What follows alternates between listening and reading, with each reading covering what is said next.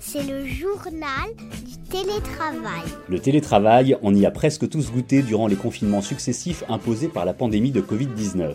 Plus de deux ans ont passé, et si certains continuent à télétravailler, beaucoup sont retournés au bureau. Le baromètre des préférences salariées 2022 de JLL nous dévoile des chiffres parfois surprenants.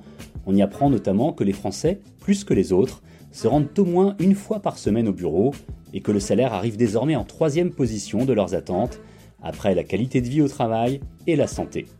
Le journal du télétravail, le podcast du magazine Management qui vous aide à mieux télétravailler, vous invite aujourd'hui à analyser vos habitudes et vos besoins. Bonjour Flore Prader. Bonjour. Vous êtes euh, directrice recherche et prospective bureau chez JLL et c'est vous qui allez nous parler euh, de ce baromètre euh, extrêmement intéressant et enrichissant aujourd'hui. En deux mots, on peut expliquer que JLL est un des euh, leaders mondiaux du euh, conseil en immobilier d'entreprise? Oui, exactement. JLL, en fait, accompagne euh, à la fois les entreprises et les investisseurs et les conseils sur leur immobilier, depuis la recherche de bureaux jusqu'à leur installation, leur aménagement. Et pour les, les entreprises utilisatrices, on va jusqu'à la conduite du changement et l'installation donc dans les bureaux. Alors, si vous êtes avec nous aujourd'hui pour répondre aux questions du journal du télétravail, c'est suite à la publication de ce baromètre des préférences des euh, salariés 2022, je le disais, une étude que vous avez conduite sur une euh, dizaine de pays. On parle beaucoup, c'est bien ce qui nous intéresse, de travail hybride et de qualité de vie au travail. Ces deux éléments que je viens de citer apparaissent très clairement comme des éléments clés pour les salariés. Très clairement, après deux ans de travail distant et de travail euh, hybride qui s'est imposé et installé partout dans les entreprises, on voit que le sujet de la qualité de vie au travail en fait est devenu euh, un sujet phare, une attente vraiment fondamentale pour les salariés. En fait, c'est devenu la première attente au travail et c'est vraiment la grande rupture, je dirais, qui s'est installée euh, depuis cette période de pandémie. Avant la crise, euh, on était dans un schéma assez traditionnel où la première priorité au travail, c'était le niveau de rémunération. Aujourd'hui, c'est la qualité de vie. Et en deuxième position, c'est le soutien en matière de bien-être et de santé apporté par l'employeur. Et, désormais, le niveau de rémunération n'apparaît qu'en troisième position. Donc c'est vraiment pour moi la grande rupture. Si on veut creuser un petit peu, c'est quoi la qualité de vie au travail? Euh, Qu'est-ce qu'on attend de son employeur? Alors, la qualité de vie au travail, effectivement, c'est un concept euh, très large, mais c'est avant tout euh, la notion de flexibilité, ce qui explique aussi le succès euh, du travail hybride. C'est l'idée de se dire désormais, on est maître de son temps de travail, on est maître de son lieu de travail, et on a la latitude, la souplesse de pouvoir choisir le moment et le lieu de son travail en fonction bah, de ses préférences, de ses contraintes personnel et familial aussi, et bien évidemment du travail qu'on a à faire au sein de son équipe euh, dans son entreprise. Ce que vous venez de nous décrire, Fleur Prader, c'est la bonne définition du travail hybride. Parfois, je travaille chez moi, parfois au bureau, parfois dans un euh, tiers-lieu, comme un espace de coworking euh, ou autre. Mais alors, il y a un autre enseignement qui m'a frappé à la lecture de votre baromètre des prétentions des salariés 2022, c'est que en France, il y a beaucoup plus de gens qui, après la grande période, l'essentiel de la pandémie, sont retournés au bureau que dans d'autres pays. En clair, 91% des salariés français vont au bureau au moins une fois par semaine, contre 73%, c'est un vrai écart sur la globalité des autres pays que vous avez étudiés. Effectivement. Alors, euh, ce baromètre, en fait, il, euh, réunissait euh, les réponses de 4000 salariés de bureau dans 10 pays à travers le monde. Et effectivement, la France se distingue vraiment très fortement sur cet aspect de retour au bureau. Partout dans le monde, on est encore sur le retour au bureau. Partout dans le monde, nos clients nous interrogent sur comment va se passer le retour au bureau, comment l'accompagner au mieux, etc. En France, on est vraiment revenu au bureau ça n'est plus, un sujet. Et on voit qu'il y a un rapport très fort au bureau. On reste quand même dans une culture managériale qui est assez présentéiste. On ne va pas balayer euh, du jour au lendemain euh, les acquis du passé. Donc effectivement, on a un rapport au bureau beaucoup plus fort. la culture française aussi est très dans la socialisation. Le bureau, c'est le lieu du lien social, encore plus en France. Donc c'est vrai que ce mix entre une culture euh, managériale un peu plus traditionnelle et le besoin de socialisation qui est particulièrement euh, fort en France fait que on est beaucoup plus retourné au bureau qu'ailleurs. Il y a deux principales raisons. Il y a les managers d'un côté qui préfèrent avoir leurs équipes dans notre pays proches d'eux, qui euh, sont parfois un peu mal à l'aise. On a déjà eu l'occasion d'en parler dans le journal du télétravail lorsque leurs équipes sont à distance.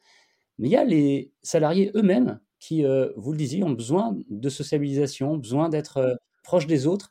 Et c'est assez intéressant parce que finalement, on a l'impression, quand on euh, écoute beaucoup de témoignages, lorsqu'on en parle avec euh, euh, des amis autour d'un apéritif, par exemple, tiens, ça se passe comment dans ton entreprise? Ah, c'est bien, je suis content, je peux télétravailler dans les entretiens d'embauche. De plus en plus, les gens demandent, négocient, savoir s'ils peuvent être en partie chez eux. Mais la réalité, elle est légèrement différente. Disons qu'en fait, il ne faut pas forcément opposer les deux. Et ça aussi, ça a été un des grands apprentissages de, cette période de pandémie, c'est qu'au départ, on a beaucoup dit euh, le télétravail et le travail hybride va se faire au détriment du bureau. Et au début de la pandémie, j'étais énormément interrogée sur la fin du bureau, la mort du bureau. Aujourd'hui, on n'est plus vraiment dans cette opposition. On comprend qu'en fait, il y a une vraie complémentarité entre les différents lieux de travail. Clairement, il y a très très peu de gens aujourd'hui qui souhaiteraient faire du full télétravail, et notamment en France c'est vraiment une part euh, infime de salariés. Et on voit bien que ce qui va, la vraie liberté, c'est la complémentarité. En fait, chaque lieu va apporter des choses différentes. Et ce qui importe le plus aujourd'hui, bah, c'est cette flexibilité, cette souplesse à laquelle les gens aspirent, le fait de pouvoir vraiment définir euh, les jours où ils viendront au bureau, les moments où il est pertinent pour eux d'aller au bureau. Et donc, on, s'est un peu émancipé. On est dans un rapport euh, avant crise, on était plus peut-être dans un rapport avec l'employeur euh, parent-enfant.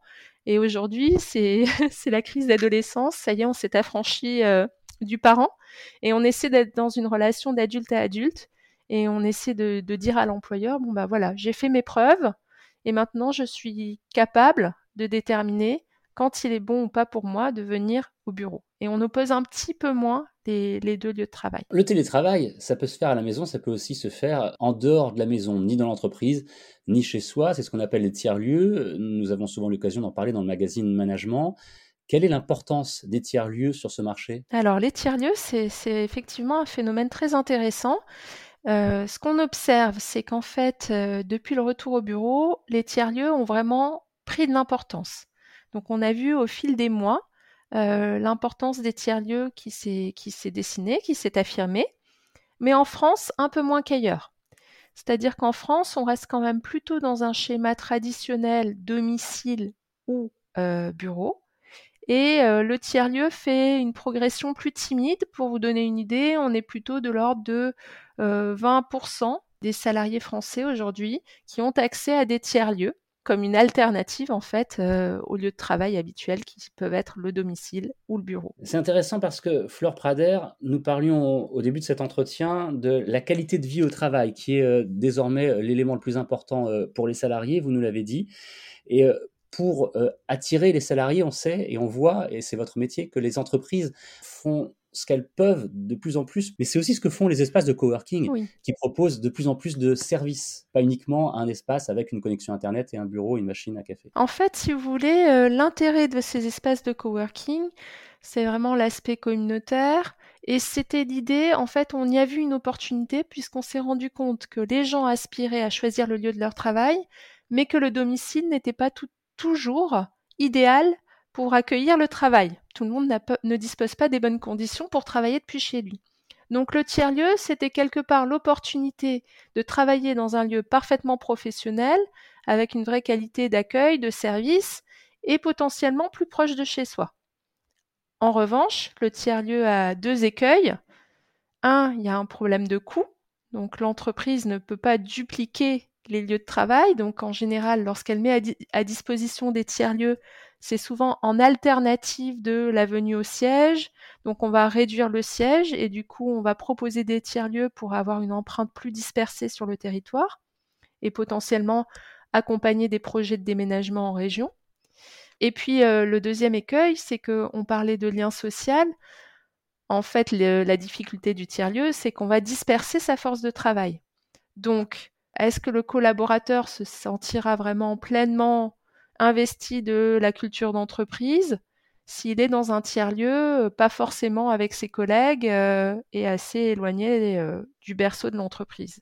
Donc on voit que on tâtonne encore. C'est vraiment à chaque entreprise de voir quel est le modèle qui lui convient le mieux. C'est effectivement une, vraie bonne question et les réponses, on n'a pas fini de les chercher de les apporter. Vous pensez que cette euh, idée d'hybridation du travail va se stabiliser dans les euh, prochaines années Les prochains mois, ce serait peut-être un, petit peu trop euh, optimiste Là, pour moi, on, arrive à une phase de stabilisation parce que ce qui est assez frappant, si vous voulez, c'est qu'on a conduit donc des, vagues de baromètres donc pour sonder les préférences des salariés à peu près tous les six mois, si vous voulez, depuis le début de la pandémie. Donc, depuis le début de la pandémie, on a interviewé 16 000 salariés de bureau à travers le monde. Et ce qu'on observe, c'est une stabilisation. On regardait en fait le niveau d'aspiration à télétravailler et la pratique réelle du télétravail. Et on a vu les deux courbes arriver à un point d'équilibre aujourd'hui. Elles se croisent quasiment. L'écart n'a fait que s'amenuiser au fil des mois. Et donc, on peut, estimer qu'on arrive à une stabilisation aujourd'hui. Donc, le point d'atterrissage, ça sera sans doute entre un jour et demi et deux jours euh, de travail euh, distant par semaine. C'est ce qu'on observe aujourd'hui euh, pour la France. Si on peut terminer, Flore Prader, avec peut-être quelques conseils pour les managers qui nous écoutent. On a bien compris à travers votre étude et, les réponses que vous nous avez apportées aujourd'hui dans le journal du télétravail que ce qui est le plus important désormais pour les salariés, avant même le salaire, c'est la qualité de vie au travail. C'est aussi un soutien euh, au télétravail, au, travail hybride. Alors, en quelques mots, comment ça peut se traduire ce soutien? Est-ce qu'il doit être euh, matériel? Est-ce qu'il passe par des euh, formations par un accompagnement? Et si oui, lequel? En fait, ce qui est assez frappant, effectivement, c'est que au-delà de l'aspiration à télétravailler, aujourd'hui, il y a des attentes très très fortes sur le soutien de l'employeur dans ce télétravail. Et donc, le soutien, ça passe d'abord par l'équipement technologique, par l'aide financière, qui ressort très fortement en France. On est vraiment, quand je vous parlais de la culture française, la culture managériale, on est encore dans ce rapport de force avec l'employeur. On est encore dans cette idée que bah, si l'employeur utilise entre guillemets mon domicile comme un lieu de travail, alors il doit me dédommager. On est vraiment dans ce, encore dans ce rapport de force là, et, et, et de ce fait, bah, en France, l'attente euh, en matière d'aide financière euh, pour euh, les achats liés au travail à distance ou bien une prime de télétravail sont vraiment plus fortes qu'ailleurs. Pour vous donner une idée, on est de l'ordre de la moitié des salariés, voire deux tiers, qui attendent ce type d'aide aujourd'hui de la part de leur employeur. On a aussi des attentes autour du mobilier de bureau être équipé de mobilier euh, de bureau, du coup de mobilier totalement ergonomique, euh, performant à la maison. Parce qu'on sait que beaucoup de gens bah, ne travaillent pas forcément dans de bonnes conditions. On, voit que l'employeur est attendu sur ces sujets et les employeurs sont aujourd'hui encore assez, euh, assez frileux. Ils ont peur d'y aller et ils tâtonnent encore. Ça va sans doute évoluer et on sera là pour, pour l'observer, pour refaire le point peut-être ensemble. Merci beaucoup euh, Flore Prader d'avoir répondu à nos questions aujourd'hui. Merci à vous, merci pour votre invitation. Je rappelle que vous êtes directrice recherche et prospective bureau chez euh, JLL et que vous étiez avec nous pour commenter ce baromètre des préférences des salariés 2022, une enquête que vous avez conduite euh, auprès de plus de 4000 salariés dans une dizaine de pays. Le journal du télétravail, vous le retrouvez régulièrement toutes les semaines sur toutes les plateformes de podcast et particulièrement sur le site capital.fr. Vous retrouvez également des prolongements dans le magazine Management. N'hésitez pas, si vous voulez nous soumettre un sujet ou commenter les épisodes de podcast, à nous écrire notre adresse email, le journal du télétravail at gmail.com. À bientôt. C'est le journal du télétravail.